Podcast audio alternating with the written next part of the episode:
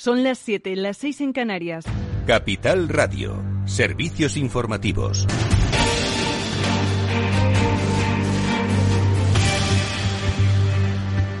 Buenas tardes. La ministra de Trabajo, Yolanda Díaz, convocará el próximo 7 de febrero a sindicatos y patronal para negociar la nueva subida del salario mínimo interprofesional. Díaz eh, no ha querido adelantar si ha habido contactos con otros partidos políticos sobre el asunto y simplemente ha querido mostrar su agradecimiento a Esquerra Republicana por mostrar su apoyo en las leyes eh, más difíciles. Además, eh, Díaz ha señalado que ya es hora de dejar atrás un contrato precario que lleva vigente en España desde el franquismo.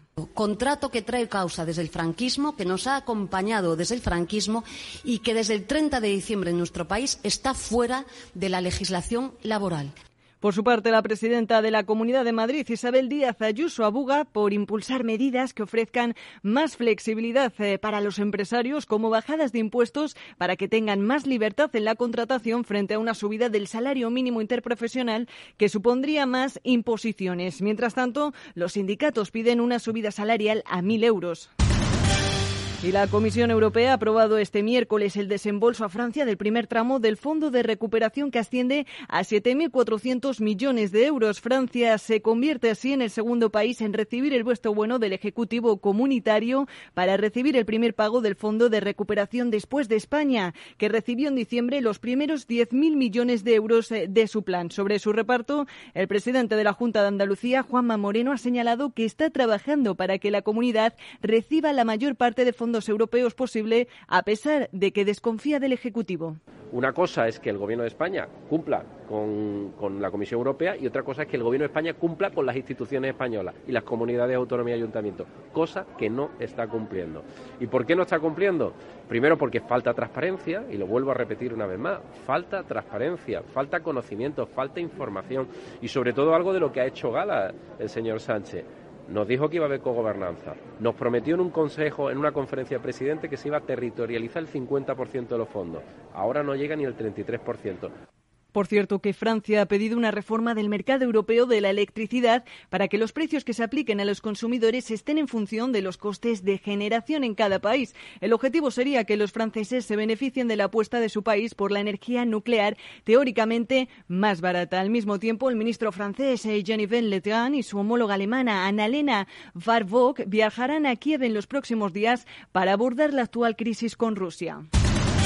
Y entre otros asuntos, el corte inglés da luz verde por fin a la entrada de Mutua en su accionariado tras el pacto alcanzado a través del cual la aseguradora adquiere el 8% del grupo. Detalles, Javier Luengo, buenas tardes. Así es, buenas tardes, Elena. Por más de mil millones de euros, 555 que se van a destinar a financiar la operación y otros 550 a la toma de control de la aseguradora de la cadena de grandes almacenes. La operación en términos actuales de mercado valora el corte inglés en casi 7.000 millones de euros. El capital, sin incluir la deuda, dicen servirá a la compañía para reducir pasivo de de cara a una posible estreno en los mercados en 2028. La aseguradora pasa de esta manera a ser el sexto accionista de la firma que preside Marta Álvarez por detrás de la Fundación Ramón Areces y ASA, Primefinca, Eslar o Mancor. Los accionistas del grupo también han aprobado hoy la incorporación a su consejo de Ignacio Garralda, el presidente y consejero delegado de Mutua en calidad de consejero.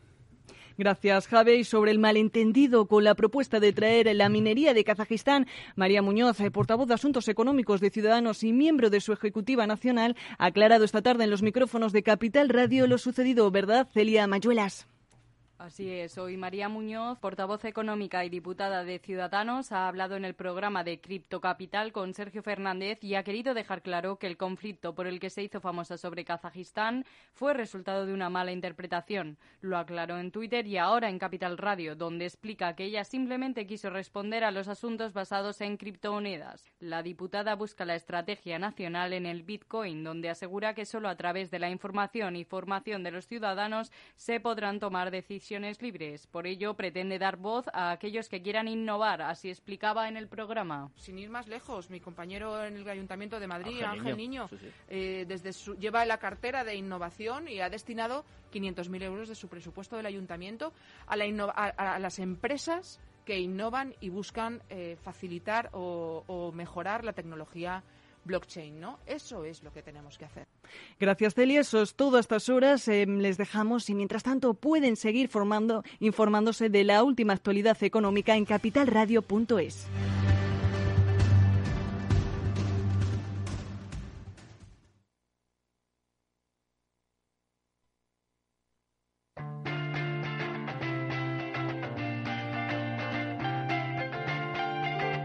After con Eduardo Castillo.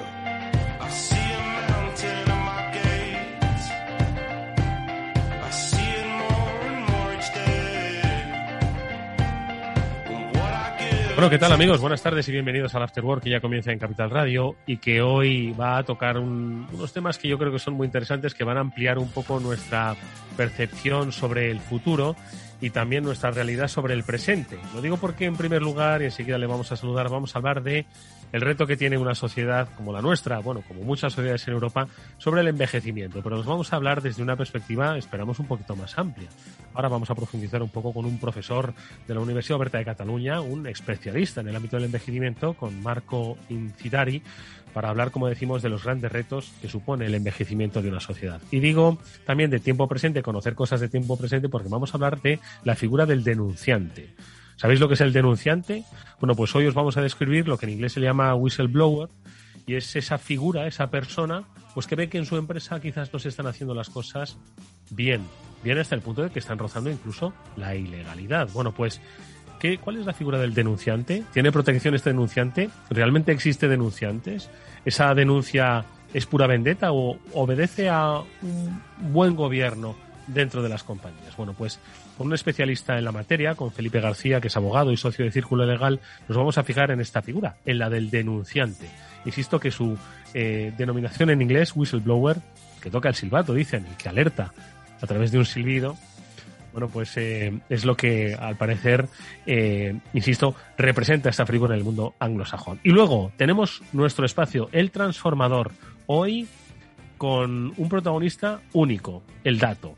Bueno, dos protagonistas el de nuestros invitados, eh, Alfredo Vázquez, de Pago Next, una compañía del Grupo Santander, y de Jean-Baptiste Julian, que es director de Tableau, que es el área especializada en analítica de datos de Salesforce. Bueno, pues hoy el dato es protagonista en nuestro transformador. Vamos a, hablar profusamente de esta, de esta, del petróleo del siglo XXI que llaman y que esperamos siempre sirva de ejemplo para otras compañías. Esto es After Work. Vamos a saludar ya en breve a nuestro primer invitado.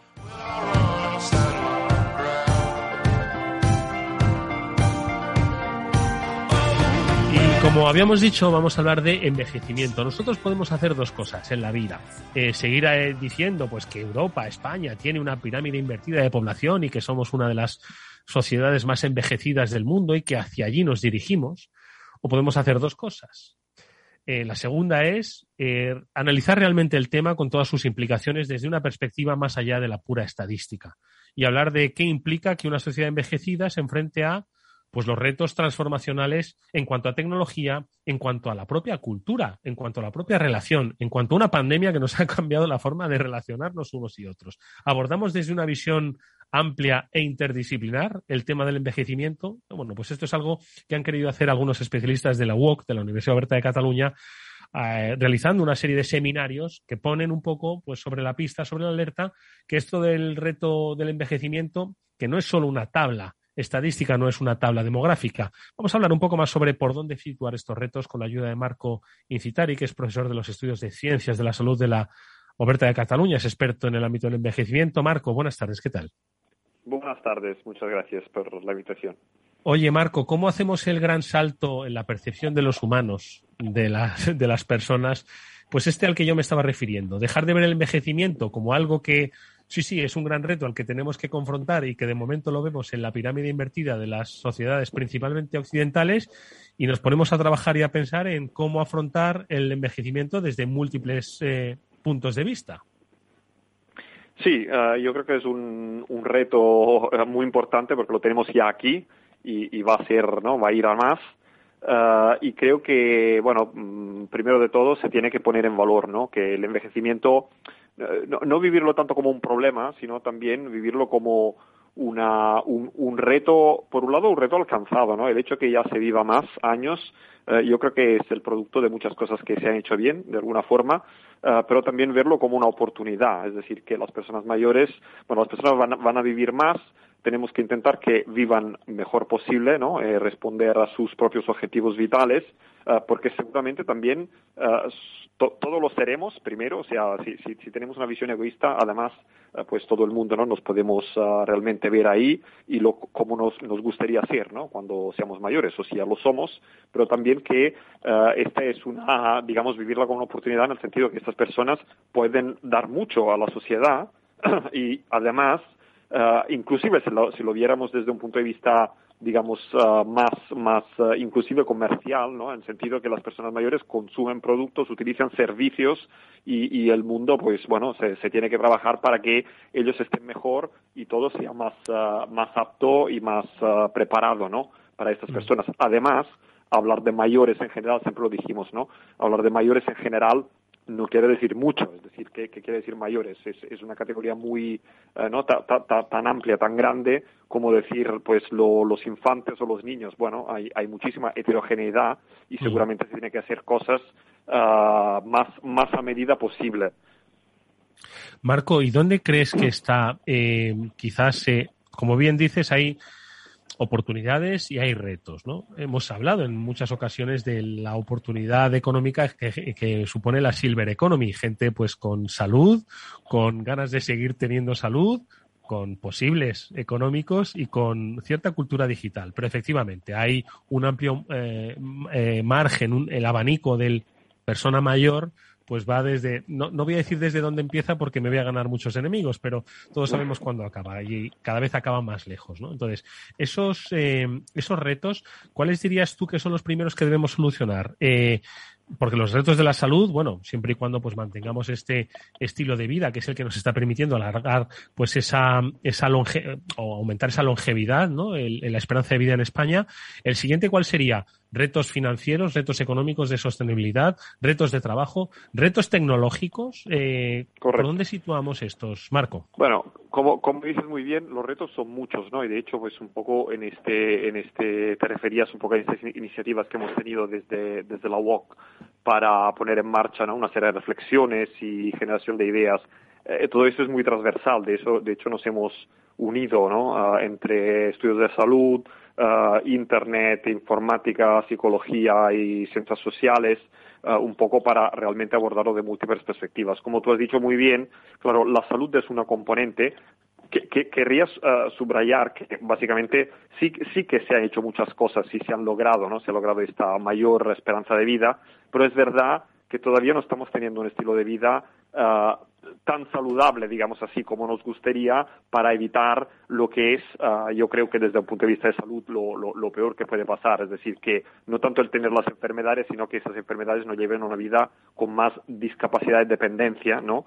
Y, y nos, restes nos resten posibilidades de hacer lo que realmente nos interesa y nos gusta hacer. Por lo cual, uh, todo lo que sea, por un lado, el reto de invertir sobre una vida más activa en el sentido de ejercicio físico, mejor nutrición, mejorar las relaciones sociales y reducir la soledad uh, como principales pilares. ¿eh? Después hay otros, uh, mantenerse activos en general y yo creo que todo esto es todavía un asunto pendiente, uh, porque además eso se, se, tendría que hacer desde más jóvenes y se ha visto que funciona, digamos, yo siempre le digo, ¿no? La píldora mágica. todo, todo esto, digamos, la píldora mágica no es tanto la píldora farmacológica, sino es esta componente, este conjunto de actividad del, del, estilo de vida que realmente está viendo que funciona a cualquier edad, ¿vale? Inclusive personas que ya empiezan ¿no? a transitar hacia la, discapacidad y la dependencia, si uh, se comprometen y los sabemos comprometer en una serie de actividades también mm, un, poco, ah, digamos, yendo ah, detrás a sus preferencias, ¿eh? sin una receta única para todos, se ve que pueden, digamos, retardar la discapacidad, pueden quedarse ¿no? con una vida más calidad de vida, una vida más independiente para más tiempo. Uh, una, una, vez que, digamos, se invierte en esto, y yo creo que además aquí la pandemia nos ha enseñado mucho, ¿no? Nos ha enseñado un poco a la idea que, que, que, bueno, hasta ahora un poco no, no, digo que tenemos discriminados las personas mayores, pero bueno, hay una visión un poco así como le podríamos decir edadista, ¿no? Es decir, de decir, mm. bueno, estas personas son mayores, da igual, ¿no? Cómo viven la residencia, da igual lo que hacen, etcétera, etcétera. No, no. Ahora sabemos que los más robustos han aguantado mejor ¿no? el golpe de, ah, de la COVID, por lo cual esto nos refuerza un poco la idea ¿no? de decir, pues invertimos aquí, invertimos en prevención en cualquier fase de la vida, cualquier edad. Creo que una vez uh, se aborde esto, que para mí sigue siendo, digamos, uno de los primeros retos, después, como tú dices muy bien, hay una serie de otros retos. Para mí, uno es un poco cuál es la relación entre estas, las personas que van haciendo mayores en sus diferentes etapas y fases y la sociedad, ¿no? ¿Cuál, cuál puede ser el, el, rol que puedan seguir teniendo en la sociedad? Uh, y uh, cuál, cuál, cuál, puede ser el, el, la devolución de alguna forma, ¿no? Por, por lo, la, los dos lados, es decir, cómo vamos a abordar el tema de qué hacer a partir de un cierto, ¿no? De una cierta edad, uh, cómo se aborda el tema de las pensiones, cómo se aborda el tema de mantener activas estas personas y, y que pueden dar y que pueden recibir. Y yo creo que todavía no tenemos una sociedad muy preparada para, para esto, ¿no? Pues uh, seguramente hay una parte de personas que pueden ser activas en voluntariado, una serie de personas a lo mejor no, no es su papel y, y pueden hacer otras cosas, pero como sociedad tenemos que reflexionar y ver cómo, uh, digamos, ¿no? cuál, cuál es la relación. Uh, y después el, el, reto digital o el reto tecnológico, como dices, uh, esto además pues lo, lo, lo, debatimos ayer justamente en un seminario, pues hay un poco este una serie de falsos mitos sobre las personas mayores que de alguna forma dejarían de banda o nos harían ¿no? conformes en lo, el desarrollo tecnológico. Esto, esto no es así, ¿no? Y ya sabemos perfectamente que uh, solamente si miramos ¿no? a la gran oleada de WhatsApp, para decir, ¿no? una, una tecnología está clarísimo que las personas mayores utilizan la tecnología uh, para, para muchos usos, ¿no? Para estar conectados con las familias, para, uh, para surfear y, y, y, comunicar entre ellos, para pasarlo bien, etcétera, etcétera, ¿no? Y, y siempre más, pues uh, también las gestiones que se realizan vía tecnológica, es verdad que no todo está adaptado por lo cual hay, hay, hay, un movimiento también, ahí se hablaba de esto, de personas mayores que reclama una mayor adaptación y facilidad de acceso uh, a la tecnología uh, y también seguramente, uh, bueno, pueden recibir más formación. Tenemos que vigilar también que este relación con la tecnología no, no ensanche la, la, la brecha digital, ¿no? O sea, la, Uh, digamos, la, la, la reducción, la, las desigualdades, ¿no? Porque uh -huh. sabemos perfectamente que hay como hay mucha heterogeneidad, hay personas mayores seguramente de las que tienen un mejor uh, ¿no? estado socioeconómico, que uh -huh. tienen mucha más facilidad de tecnología, de soporte, etcétera. Y después hay personas uh, que, que, que, seguramente tienen más dificultades a conectarse porque, bueno, inclusive sí. puedan no tener internet.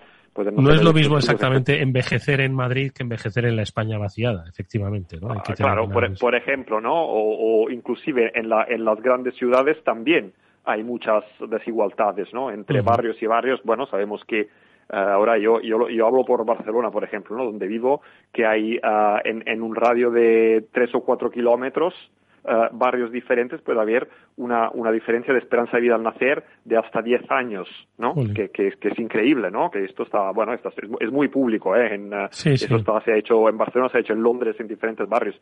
Y esto también lo sabemos, ha pasado en niños durante la pandemia, ¿no? Los que podían hacer clases digitales porque tenían dos ordenadores mm. en casa y la conexión a Internet iba muy bien, y los que estaban en casa y que tenían un ordenador para tres hijos y los padres teletrabajando o un mal acceso a Internet, pues esto pasa exactamente lo mismo con los mayores y ahora se ha visto con la vacunación. Por ejemplo, aquí, cuando se ha abierto la cita digital, eh, claramente los mayores que no tienen acceso a tecnología, pues han tenido muchas más dificultades, por lo cual se tienen que pensar siempre un rango de posibilidades que también permitas lo que están menos conectado, otras formas de conectarse y poco a poco vaya introduciendo a estas personas, uh, digamos, en, en, en, ¿no? en las tecnologías, las posibilidades, etcétera. Como siempre, un traje a medida, ¿vale? Para, para cada uno sería el ideal y claramente si no se puede hacer un rango de posibilidades. La receta única que funciona para todos no existe en, el envejecimiento porque hay muchísimos colores. Marco, una última pregunta que es al hilo de estas interesantísimas reflexiones que has comentado sobre los retos ¿no? a los que se enfrenta la sociedad en su conjunto frente al envejecimiento y es precisamente el que has dicho de que la sociedad no está preparada para el volumen de envejecimiento que viene encima. Eh, quizás el discurso siempre está, o el relato siempre está centrado en el sostenimiento de las pensiones, pero efectivamente nunca hemos pensado si la sociedad está preparada para eh, asumir el gran volumen de envejecimiento que hay en cuanto a voluntariado, en cuanto a atención, en cuanto al papel que van a jugar dentro de la propia sociedad. Claro, ahora siempre pensamos, tú lo has dicho, los aparcamos en residencias y ahí forman parte de la sociedad, pero esto ha cambiado, ¿no? Y, yo, y me ha llamado mucho la atención esa reflexión que has hecho de que no está preparada la sociedad para el envejecimiento, para, para asumir el envejecimiento que viene. Absolutamente, muy convencido. Es decir, insisto sobre el tema de, la heterogeneidad la personalización también en ese sentido. Es decir, hay personas que seguramente, según el trabajo que hagan, ah, le puede gratificar trabajar más años, ¿no? De los que es el límite de la edad ah, de pensiones o dedicar sus energías preservadas y su bagaje cultural, etcétera, a otras cosas. Y hay personas a las cuales en cambio se le tiene que dar otra alternativa porque han hecho un trabajo no mucho más ah, pesado, etcétera, etcétera. Por lo cual, se tiene que, hay personas que harán voluntariado y personas que ah, prefieren, ¿no? Un, otro tipo de actividades. Si todo esto no, no hay un, un, rango de posibilidades y, ¿no? Imponemos algunas soluciones estándares para, estándares para todos en pensiones, en otras soluciones, no vamos a encontrar la receta. Y creo, como última reflexión, que para encontrar la receta es muy importante involucrar las mismas personas mayores, porque quién mm. mejor de ellas nos van a decir cuáles son sus vivencias, sus preferencias, sus objetivos, qué sociedad quieren, porque nosotros, bueno, digamos, yo, soy un, ¿no? digamos, adulto más, más bien joven, me considero, quizás es, es, un deseo más que una realidad, pero eh, me es muy difícil prever cómo, cómo seré de aquí, no sé, 20 años, ¿no? Que si realmente mis aspiraciones eran las mismas, claro. Si no, si no involucramos, no solo preguntándoles, sino que sean eh, figuras activas, ¿no? Eh, digamos, nos gusta, a mí me gusta mucho hablar de co-creación, co-diseño, ¿no? Si no las involucramos para trabajar conjuntamente y ver ¿no? cómo tiene que ser esta sociedad. Esta sociedad solamente la, todo esto lo acaba decidiendo personas que todavía están en edad, digamos, de trabajo, activas, etcétera, etcétera, y que no tienen esta experiencia vital, pues seguramente vamos a, fracasar.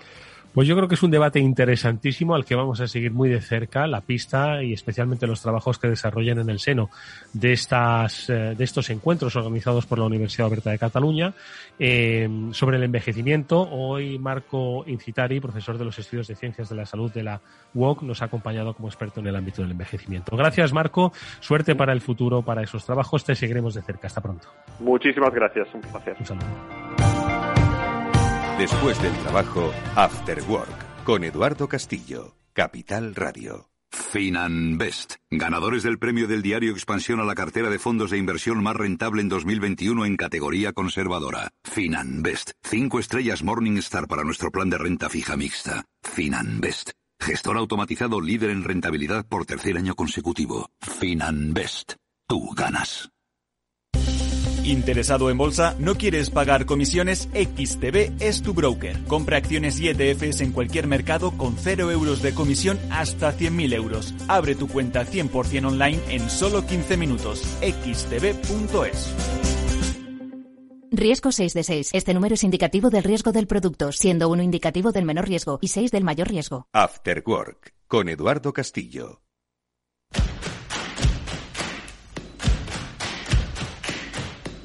Como habíamos anunciado al principio, hoy vamos a hablar de una figura que quizás para muchos en el mundo empresarial sea desconocida, no en el mundo del compliance y por supuesto de la abogacía, pero para los que pues, hacemos economía día a día, ¿conocéis la figura del denunciante o del whistleblower? Eh, ¿Quién es? ¿Cómo se rige? ¿Está en España? Pues bastante presente esta figura. Se lo vamos a preguntar a un especialista. Felipe García es abogado y es socio de Círculo Legal y ellos han analizado precisamente la legislación que va a saltar de, vamos, la aplicación básicamente eh, en los próximos eh, meses, aplicación de la Directiva Europea, cómo va a afectar a la figura del denunciante. Felipe, ¿qué tal? Muy buenas tardes. Hola Eduardo, muy buenas tardes. Muchísimas gracias por la invitación y a ver si podemos aclarar un poco el panorama ¿no? con esta figura de los eh, denunciantes o alertadores y darle a nuestro público algunas nociones básicas de qué es lo que nos viene encima en estos próximos meses. Exactamente, porque para empezar, el nombre a mí se me antoja poco con buena prensa, denunciante. Pero bueno, al final no deja de ser pues una especie de traducción de ese whistleblower, ¿no? ¿Quién es el denunciante de, en, en, una empresa? ¿Cuál, ¿Cuál, es esta figura, Felipe? Sí, efectivamente, Eduardo. Eh, realmente aquí en España estamos utilizando eh, la palabra denunciante y es una una palabra un poco peyorativa, ¿no? por, así decirlo. Em, la directiva les llama alertadores, ¿no? A las personas que ponen en conocimiento de la empresa situaciones irregulares, ¿eh? situaciones delictivas, situaciones que pueden afectar al devenir de la empresa o situaciones donde pueda haber eh, una comisión de un delito grave, ya sea fraude, ya sea corrupción, blanqueo de capitales. Por lo tanto, yo creo que hay que desterrar esa palabra denunciante y llamarle eh, alertador, porque así lo dice la directiva y yo creo que además eh, los propios eh, denunciantes o alertadores, yo creo que son cruciales eh, dentro de nuestro nuevo sistema de protección al denunciante, porque realmente los denunciantes, a pesar de lo que pueda pensar mucha gente, al final lo que hacen es proteger o intentar proteger que no, que se cumplan las normas y proteger a las organizaciones y a las empresas para que el día de mañana puedan subsistir en el mercado y que puedan, en muchas ocasiones, adjudicarse contrato. Si tienes un problema con la justicia, si tienes al final una condena, eh, lo, más probable es que no te den una línea de crédito, lo más probable es que no te adjudiquen los contratos, lo más probable es que tengas un problema reputacional y por lo tanto los denunciantes y eh, lo que hacen es mejorar el sistema, ¿no? Y así lo tenemos que ver, tenemos que cambiar eh, esa figura que todos tenemos en nuestra cabeza de chivato ¿eh? y cambiar esa palabra tan fea, tan horrorosa, por la de alertador, que yo creo que eh, da eh, una apariencia de, una legalidad plena a lo que se hace normalmente por parte de los alertadores o denunciantes, ¿no? que es mm. alertar de una irregularidad que puede ocasionar un delito o, un quebrantamiento del orden social. Sí, que no necesariamente hay delito, sino que puede llevar hacia el delito. ¿Qué tipo de, de alertas o irregularidades son los que pues pueden ver los alertadores y que, como decimos, bueno, pues no obedecen necesariamente a esa vendetta, ¿no? Sobre la empresa o ese chivato, sino, oye, evitar que, porque al final la empresa se ve muy perjudicada, ¿no? Y, y quien trabaja ahí, pues entiendo que querrá de alguna forma, pues que su trabajo del que depende su sustento no se vea perjudicado igualmente, ¿no?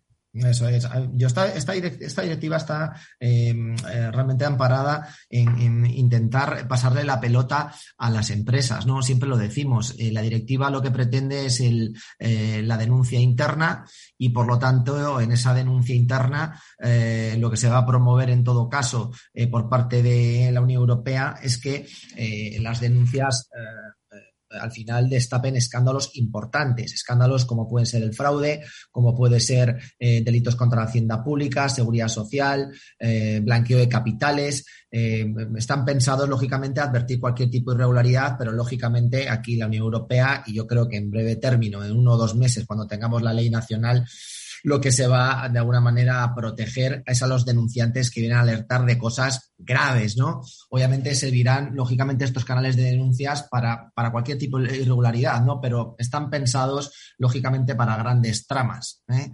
A mí me gustaría, Eduardo, dejar patente aquí eh, la preocupación eh, de las instituciones europeas para proteger a los alertadores, porque ha habido además manifestaciones entre la Unión Europea de personas que han destapado eh, grandes fraudes. aquí en, España el caso de UGT, el caso Gürtel, es decir, hay una, una serie de casos muy sonados en prensa que al final han derivado en que los alertadores, los denunciantes han sido absolutamente vejados, los han expulsado de las organizaciones, los han despedido de malas maneras y además han sufrido un aislamiento generalizado en sus vidas personales. Por lo tanto, lo que se pretende es proteger a los denunciantes, alertadores, precisamente porque se entiende por parte de la Unión Europea que hacen un favor muy importante y es mm. expulsar a aquellas empresas, expulsarlas o sancionarlas para, eh, lógicamente, que no se cometan ilícitos eh, penales. Felipe, una última cosa que te pregunto. ¿Hay cultura de alertador en las empresas españolas? Yo creo que no. Yo creo que desconocen, muchas de ellas desconocen la figura o se sienten mal o se sienten que van a ser unos eh, soplones o que sienten que, no sé, yo entiendo que no, no debe estar muy trabajada esta figura dentro de la empresa, ¿no? Cero, cero, totalmente, totalmente cero. Lo que pasa es que hay que cambiar esa cultura de cumplimiento, ¿no? Y para eso está el compliance, por eso están los modelos de cumplimiento normativo para realmente implementar una cultura de cumplimiento y pensar que al final el denunciante va a hacer un favor a la empresa, porque si al final por una denuncia interna se destapa un caso de soborno y se ha adjudicado un contrato, por ejemplo, de construcción en cualquier eh, país eh, latinoamericano, pues al final la empresa podrá atajar ese problema para que no haya nuevas adjudicaciones a través de sobornos o tráfico de influencias o lo que sea, ¿no? Porque al final todos estos temas salen a la luz, salen a la prensa, hay procedimientos penales y hay condenas. Al final la empresa es la última responsable y esos problemas reputacionales les va a, revertir en una situación absolutamente endemoniada para ellas y es la no poder eh, continuar con la viabilidad del negocio o no poderse adjudicar contratos eh, sustanciosos. Con lo cual, es un, favor que se le hace a la empresa, aunque el empresario muchas veces no lo ve, y eso es lo que se pretende en la Unión Europea, es protegerlos porque en muchas circunstancias, trabajadores, autónomos, eh, muchas veces personas que están en práctica, están viendo cómo se producen eh, irregularidades graves en la adjudicación de un contrato, por ejemplo, y, rápidamente se les expulsa de las organizaciones. Esto también pasa, Eduardo, me gustaría dejar eh, pasar este tema, esto pasa también en las administraciones públicas. Y, precisamente esta normativa eh, lo que va a venir es a proteger también a los funcionarios que alertan de corrupción o de fraude en las administraciones públicas. Por lo tanto, si hay alguna denuncia en la administración pública, se va a tener que proteger a los denunciantes denunciantes, aquellos funcionarios que ven pasar por sus manos la corrupción. Esto es muy importante porque, como todos sabemos, en España hemos tenido episodios, y la seguimos teniendo, ¿no? Con, la corrupción muy importantes, no digamos ya en la zona del levante español. Y yo creo que esta eh, nueva normativa de protección a los alertadores, sobre todo en el ámbito del sector público, va a ser magnífica y excepcional para evitar eh, casos de fraude, ¿no? Para proteger realmente a los, a los alertadores, a los denunciantes, que son en muchos casos eh, funcionarios públicos. Bueno, pues eh, seguiremos muy de cerca esta figura que hemos eh, conocido pues con bastante detalle, aunque obviamente tiene muchísimo recorrido y más cuando la directiva europea entre en vigor eh, en las empresas españolas, que es la del alertador. Ojo, que de lo que se trata es de que al final las empresas cumplan con la ley, porque al final no todo eh, lo que se hace, o bien por eh, inconsciencia o bien por voluntarismo, pero que roza la ilegalidad, puede subsanar, puede subsanarse o si no puede acabar, pues precisamente en un quebranto de la compañía. Ha sido un especialista en la materia, Felipe García, que es socio y es abogado y socio de Círculo Legal, el que nos ha introducido, como decimos, en esta figura del whistleblower, del alertador. Gracias, eh, Felipe. Seguiremos de cerca, como digo, esta nueva figura, a ver si esto mejora un poquito la transparencia y la calidad de los negocios de nuestro país. Hasta muy pronto. Hasta muy pronto. Gracias, Eduardo. Adiós. Un consejo, si inviertes en bolsa, esto te va a interesar. XTB tiene la mejor tarifa para comprar y vender acciones y ETFs, cero comisiones, hasta 100.000 euros de nominal.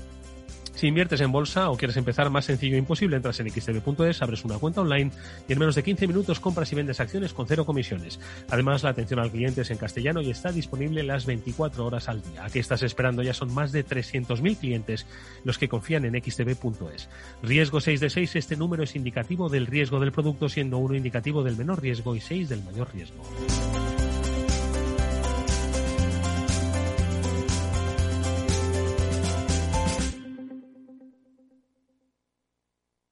A continuación, El Transformador, de la mano de Salesforce.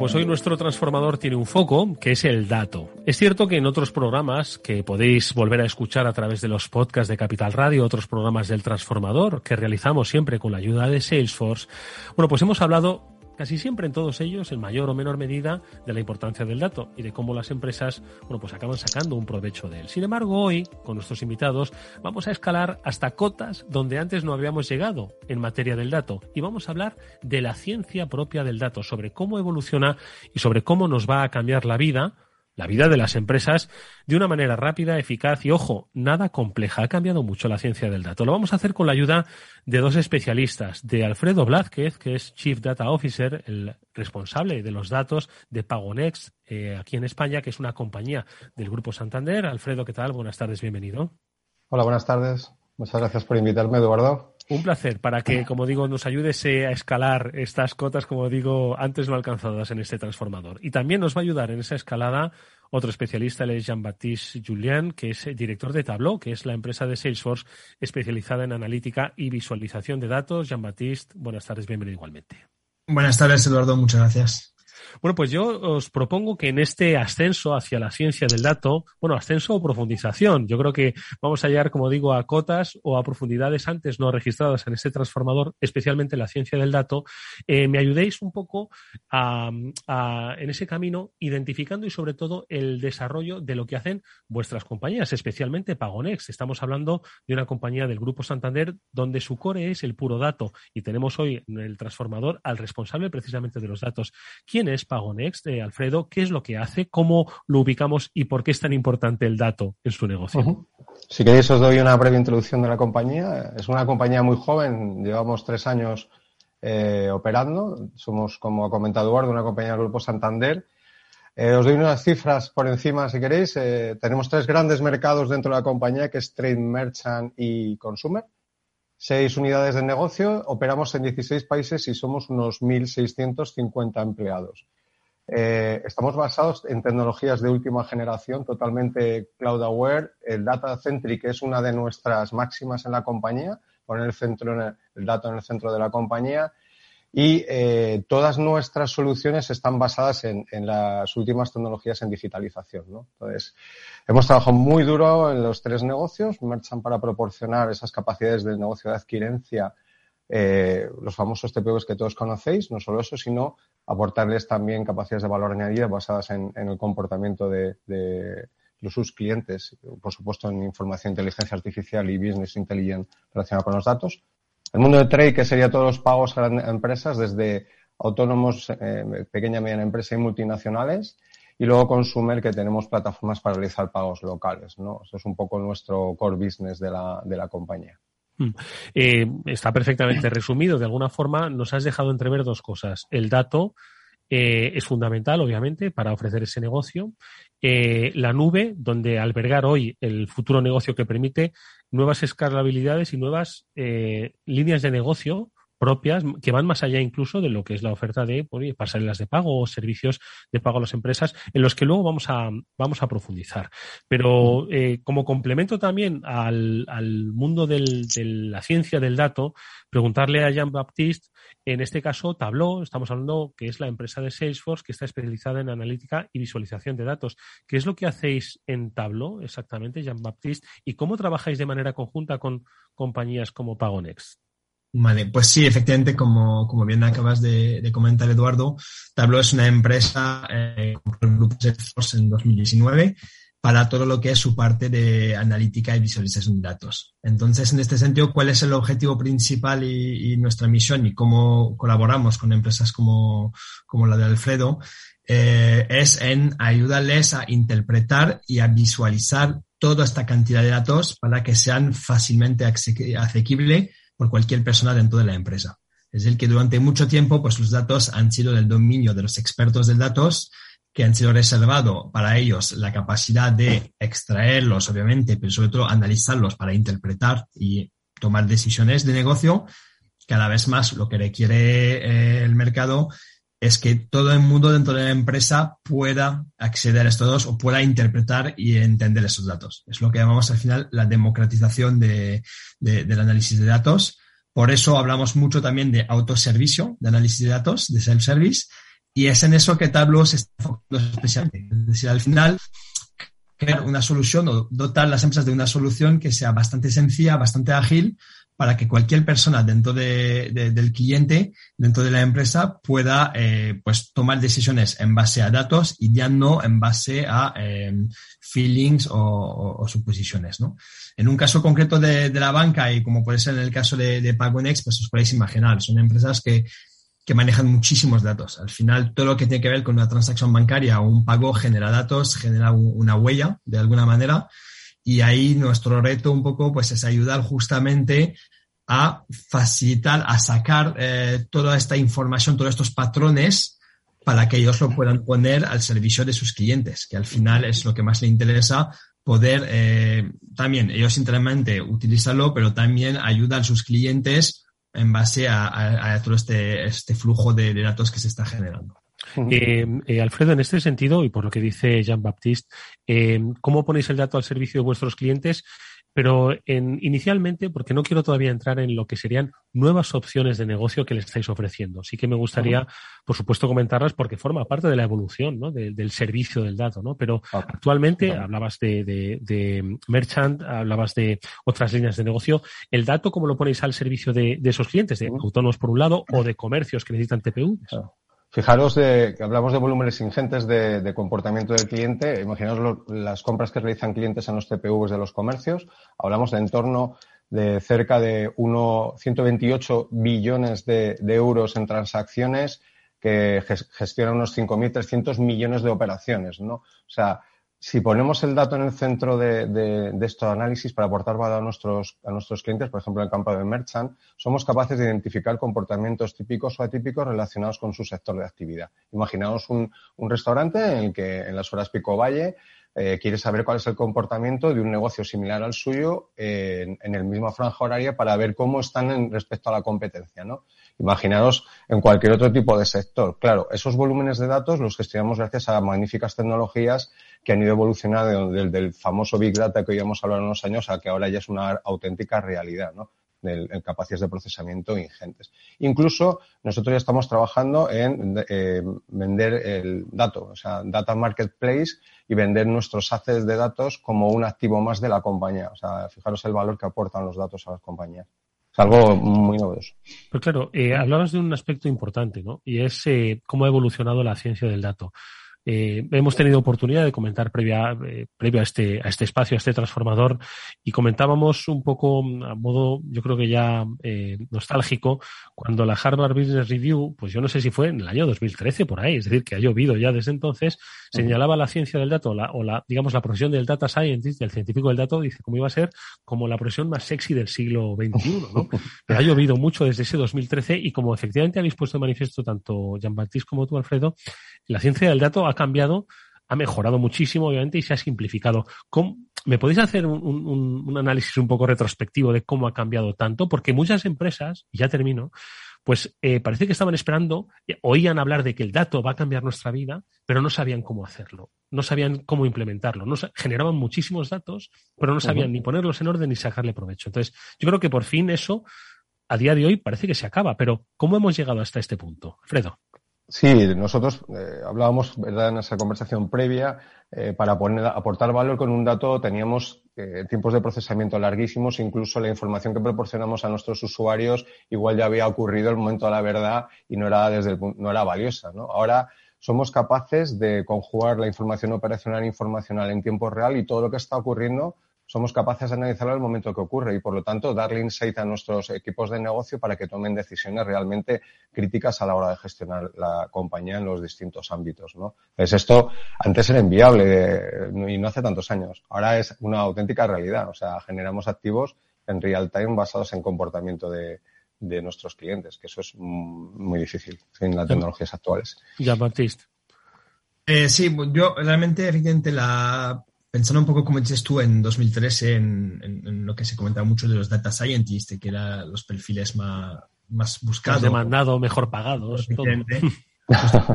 Creo que también ha habido una gran evolución en este sentido que tiene que ver un poco con lo que, comentaba antes de la democratización. ¿no? Al final lo que nos damos cuenta es que lo que nos damos cuenta es que realmente no puede estar todo el poder de datos contenido en solo gente con, con, con experiencia muy, muy muy Lo que me refiero es que los data scientists hoy en día tienen un rol un poco diferente en la edad de crear modelos de, de, de, datos, de crear patrones para ir un poco más allá, empujando con machine learning, con inteligencia artificial, para de verdad como sacar todavía más potencia a, los datos que tenemos.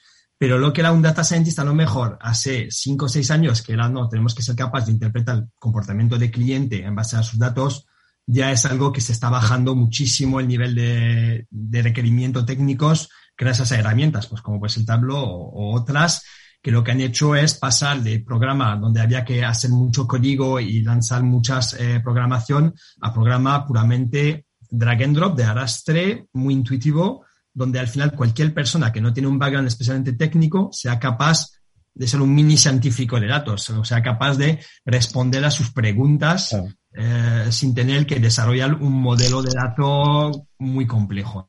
Yo creo que he evolucionado mucho este perfil en el sentido de que ahora los científicos de datos siguen siendo un perfil muy relevante y muy buscado, pero ahora ya tiramos mucho a temas de machine learning, inteligencia artificial, cómo entrenar estos modelos de datos para que al final sea este un poco extra miles que nos pueda, que nos pueda aportar la tecnología, ¿no? Porque al final lo que es la interpretación de los datos ya cada vez más yo tengo la sensación va a ser como aprender a leer. Todos hemos tenido que aprender a leer para trabajar, para vivir. Pues mañana mis hijos seguramente en una empresa lo básico para ellos será interpretar datos, porque al final todo gira en torno a, eso y, de ahí lo que llamamos mucho la data literacy es tan importante. Alfredo. Sí, además que la curva de aprendizaje con las nuevas tecnologías eh, eh, se ha agilizado muchísimo. ¿no? tenemos skills relacionados con el ámbito del dato eh, que están especializados en, la gestión en tu del mismo, que antes nos costaba curva de aprendizaje larguísimas y ahora con nuevas soluciones tipo Tableau es mucho más sencillo. O sea, ponemos usuarios de negocio desarrollarse dashboard en semanas, no nos cuesta incluso días, es algo realmente sencillo. Antes esto era dificilísimo. ¿no? Creo que, que tenemos muchos skills en el ámbito de datos que aportan valor en toda capa, que yo creo firmemente en la especialización e industrialización de la gestión del dato y esto ha ido mejorando exponencialmente. Ha sido increíble totalmente con las nuevas soluciones. Entiendo, Alfredo, además que la nube es quizás uno de los grandes responsables de que se haya producido este cambio y de que eh, se abran unos nuevos escenarios de escalabilidad, flexibilidad y de todas las oportunidades de la ciencia del dato. Totalmente de acuerdo. Nosotros tenemos nuestras tecnologías basadas en data center del banco. Eh, Pagonex es totalmente cloud, en nubes eh, públicas, en, en, sites privados, ¿no? garantizando la seguridad. Tenemos licencias de IMONI para poder operar. Pero fijaros, tenemos data centers en Ámsterdam, en Virginia, basados en Azure y en Amazon, en los que la elasticidad es automática. nosotros antes eh, hablando en plata, pinchar disco, incrementar memoria en caliente nos costaba, ahora la elasticidad es automática. En función de la demanda crece la, infraestructura de nuestros data centers. O sea, esto ha ido, ha ido mejorando muchísimo. Y como, eh, Jean-Baptiste, adelante. Sí, no, justamente lo que, lo que yo iba a añadir, justamente por lo que es la parte del data, también efectivamente el cloud lo que, lo que ha permitido es aportar esta flexibilidad y elasticidad. Me gusta mucho la, la palabra elasticidad porque permite empezar efectivamente con, sabes que en el tema del dato hablamos mucho de casos de uso, ¿no? Entonces permite empezar con un caso de uso para ir rodando la máquina y luego poder ir extendiendo eh, el uso más allá en la empresa para al final conseguir lo que llamamos un, wall to wall, es decir, una empresa donde todo el mundo sea capaz de tomar decisiones de analizar datos y por lo tanto conseguir lo que es el objetivo de muchísimas empresas hoy en día, que es lo que van a ser data driven, ¿no? Es decir, dirigida por el dato y por eso al final la nube es mm, el mejor aliado en este sentido porque permite ir progresivamente y no requiere una inversión muy grande de principio para algo que no sabemos si va a cuajar, cuánto tiempo va a tardar en cuajar, cómo se va a comportar y demás. Entonces, permite realmente ir en, modo muy, muy agile, ¿no? muy, muy ágil. Y otra cosa también hemos conseguido, que Eduardo, que es que es el dato no es muy sexy, ¿no? Nos llaman los locos de los datos, el lenguaje pues no es muy sexy, ¿no?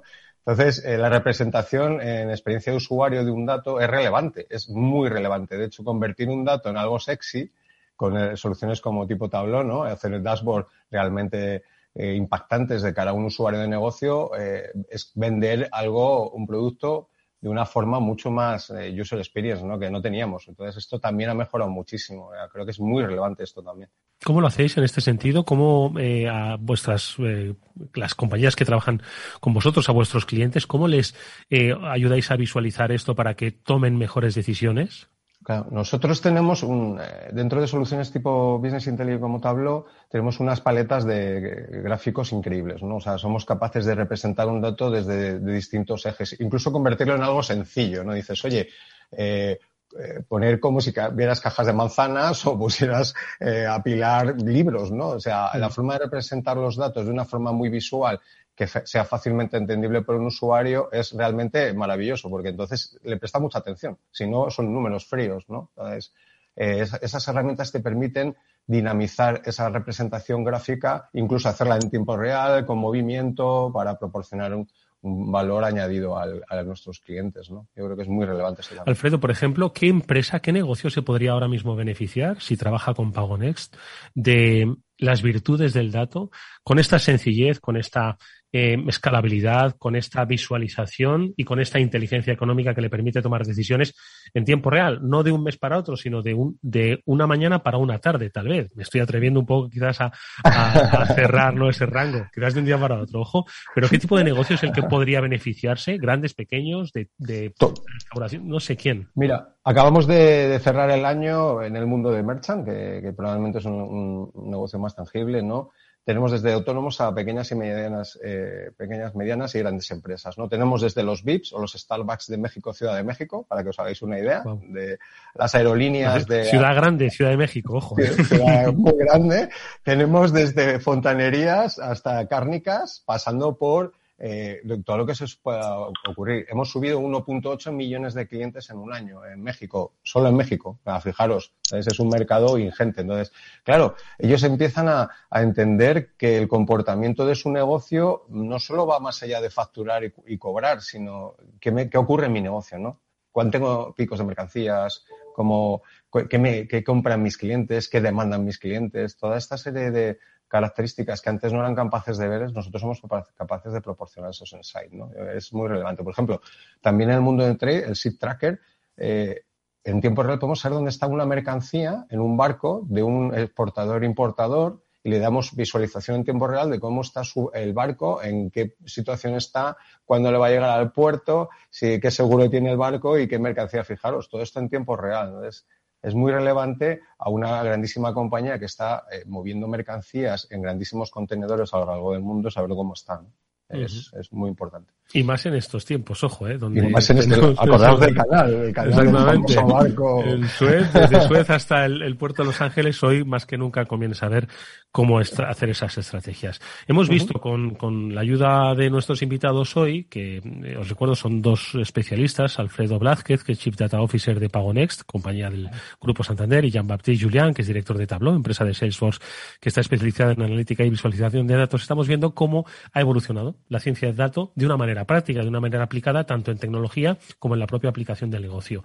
Eh, y eso yo creo que eh, os eh, sitúa en una atalaya que entiendo que os permite ver hacia dónde se está dirigiendo. Entiendo que los procesos se están transformando mucho más rápidos. La tecnología está facilitando esa transformación de procesos. Y no sé si os atrevéis a explorar hacia dónde se dirige pues el mundo del negocio del dato, ¿no? Y, cómo las empresas van a poder aprovechar pues este negocio, esta ciencia. Eh, empiezas tú, Alfredo, por esa visión de futuro. Venga. Perfecto. Yo eh, comentaba un poco antes eh, rápidamente, ¿no? El data marketplace, el, el, comercializar los datos como un activo más de la compañía.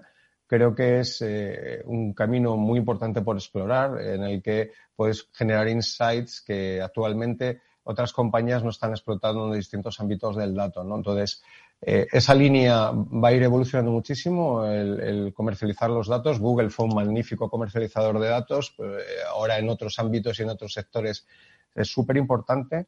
Entonces yo creo que, eso va a potenciar muchísimo nuevos negocios, ¿no? Y luego eh, se van a explorar nuevos casos de uso relacionados incluso con mundos tradicionales como el de pagos, ¿no? en torno a ese comportamiento que tiene un pago, por ejemplo, información de aduanas, cómo, cómo compran y venden mercancías. Eh, eres capaz de generar infinitos casos de uso relacionados con un activo como el dato. ¿no? Entonces, creo que, es un mundo y, por explorar en el que la, tecnología va tan rápido que nos proporciona capacidades de procesamiento, grandísimas capacidades de procesamiento que nos permite generar enseguida insight. ¿no? Y luego, eh, el, mundo del, del, data science y todos los skills, yo creo que estamos trabajando ya eh, yo creo que lo comentábamos, que hablamos de hiperagilismo, vamos a ir incluso a, equipos de alto rendimiento más allá de lo que queremos. O sea, hay una nueva generación del, del Agile y estamos impulsando el hiperagilismo, ¿no? Entonces, yo creo que dependiendo del negocio, eh, las posibilidades son infinitas. ¿no? Eso en un entorno que también te lo he oído en alguna ocasión de industrialización del dato, de, de data fabric, ¿no? Totalmente de acuerdo. Nosotros, eh, la organización la centramos en Data Fabric. Todos los squads verticales que impulsan productos dentro de la compañía están integrados por equipos de datos. Estos equipos de datos están bajo la tutela de equipos cross de datos que les, están continuamente gestionando cultura del dato, gobierno del dato, industrialización del dato, para que desde que se produce el dato se use para un caso de uso operacional e informacional y le podamos sacar valor al dato. Entonces, eh, para nosotros esto es una fábrica eh, con, muchos eh, elementos que forman parte de la misma, en la que los equipos están súper especializados y trabajan en hiperagilismo. como decía Jan Botis, los, los data science son skills muy valorados en el mercado que tienes que cuidar mucho. ¿no? Incluso se habla, estamos trabajando ya en evaluación continua, semanal, de ver cómo se comportan nuestros equipos y ver si tenemos que rotarlos para mejorar la capacidad de rendimiento de esa industria. ¿no? Ah. Interesantísimo, sin lugar a dudas. Y tu visión, Jean-Baptiste, entiendo que eh, absolutamente alineada, ¿no? Sí, sí, sí, totalmente. De hecho, efectivamente, para partir un poco de, lo que comenta Alfredo, eh, hay una revolución que ya lleva unos años y que creo que cada vez es más claro, es los modelos de negocio tipo plataforma. Al final, todas estas empresas como pues, Airbnb, como bueno, Amazon Marketplace y demás, donde son empresas que no tienen asset ninguno, pero ponen en contacto la oferta con la demanda. ¿Y cuál es el interés de esta plataforma? Obviamente, pues capturar datos, ¿no? Entonces ahí entendemos muy bien realmente el negocio de muchas empresas que están triunfando, pues como Uber, por ejemplo, o, demás, está muy en torno a los datos, al final, está muy, muy enfocado a conseguir datos para poder, pues, como ha dicho Alfredo, eh, venderlos, eh, prepararlos, limpiarlos, entregarlos de alguna manera, pero sácale un valor a este dato, monetizar los datos, ¿no? Que es lo que, lo que comentamos muchas veces. Y yo creo que eso va a ir cada vez más eh, a más, es decir, cada vez los negocios se más en torno a, voy a montar una plataforma donde voy a permitir a la gente ponerse en contacto con los diferentes assets. Yo no voy a tener nada, ningún capital, pero sí voy a tener muchos datos. Y ahí es donde voy a sacar mucho, mucho valor. Entonces, de esta manera, pues se va a incrementar muchísimos negocios y, por lo tanto, muchísimas más demanda de perfiles como data scientist y demás. Eso es lo que 30 segundos nos quedan para concluir, pero yo creo que lo habéis dejado entrever a lo largo de todo el, de todo el, de todo el transformador. En este espacio, además, hablamos mucho del talento, del talento digital y las necesidades digitales que van a tener pues las empresas a futuro. Entiendo que aquí también se abre una oportunidad de negocio donde tampoco va a ser tan complejo. Bueno, hay que ser listo, siempre lo hemos dicho, para este terreno hay que saber un poco, ¿no? Pero va a ser una oportunidad eh, de desarrollo de talento, ¿verdad, Alfredo? Absolutamente. O sea, eh, los perfiles relacionados con el ámbito de datos son realmente cotizados. O sea, nosotros ya estamos eh, analizando con Garner el comportamiento de, de estos skills para garantizar la fidelización y el incremento de valor de esos eh, skills de, datos y, son realmente valiosos. O sea, de verdad están muy cotizados en el mercado y cada vez van a serlo más. Bueno, pues lo seguiremos de cerca. Hoy hemos profundizado y hemos escalado hasta dónde se encuentra hoy el dato. Nos ha gustado mucho esta actualización. A muchas empresas estoy seguro de que todavía más saber qué es lo que pueden hacer con el dato, porque como bien apuntaba uno de nuestros invitados, eh, el dato se va a convertir en un servicio para las compañías y va a haber un mercado donde pueden obtener eh, pues muchas aplicaciones para el mismo. Ha sido Alfredo Blázquez, el Chief Data Officer de Pagonex, compañía del Grupo Santander, también acompañado por Jean-Baptiste Julian, director de Entablo, que es una empresa de Salesforce especializada en analítica y visualización de datos. A ambos, eh, Alfredo, Jean-Baptiste, gracias por esta eh, profundización, aproximación. Mucha suerte para el futuro. Hablaremos de estos interesantísimos conceptos. Gracias. Muchas gracias a vosotros. Adiós. Buenas tardes.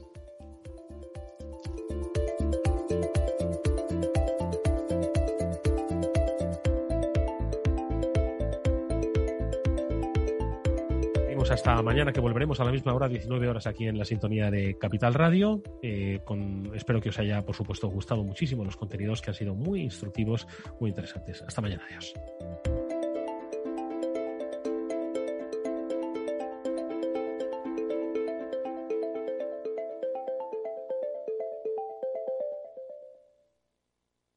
Salesforce les ha ofrecido el transformador. Invierte fácilmente en más de 20 exchanges en tiempo real con Atani, sin comisiones adicionales, con descuentos exclusivos y obtén tu informe fiscal en un solo clic. Comprar y vender criptomonedas nunca ha sido tan fácil. ¿Qué es ir más allá? Con Arval podrás llegar donde te propongas de la forma más sostenible y asegurar un mundo mejor contribuyendo a la seguridad en carretera, al futuro de las ciudades y a la calidad de vida. ser responsable sin tener miedo al liderar el cambio. Arval, la transición energética arranca aquí. Más información en arval.es. Capital Radio Madrid 105.7 ¿Has pasado la COVID pero no consigues sentirte recuperado? HLA Moncloa ofrece asistencia especializada en su consulta post-COVID, con un equipo experimentado y enfoque multidisciplinar para el abordaje integral de tus secuelas. Citas al 91 758 1196 o en Avenida Valladolid 83. HLA Universitario Moncloa, contigo cuando más nos necesitas. Esto te estás perdiendo si no escuchas a Luis Vicente Muñoz en Capital, La Bolsa y la Vida. Clemente Fernández, expresidente de Amper y encabeza a los minoristas de Abengoa. Al no haber posibilidad de crédito ciclo, pues yo creo que habrá que acudir ya a la SEPI, ¿no? Un rescate de, de SEPI. No te confundas. Capital, La Bolsa y la Vida con Luis Vicente Muñoz, el original. Capital Radio. Siente la economía.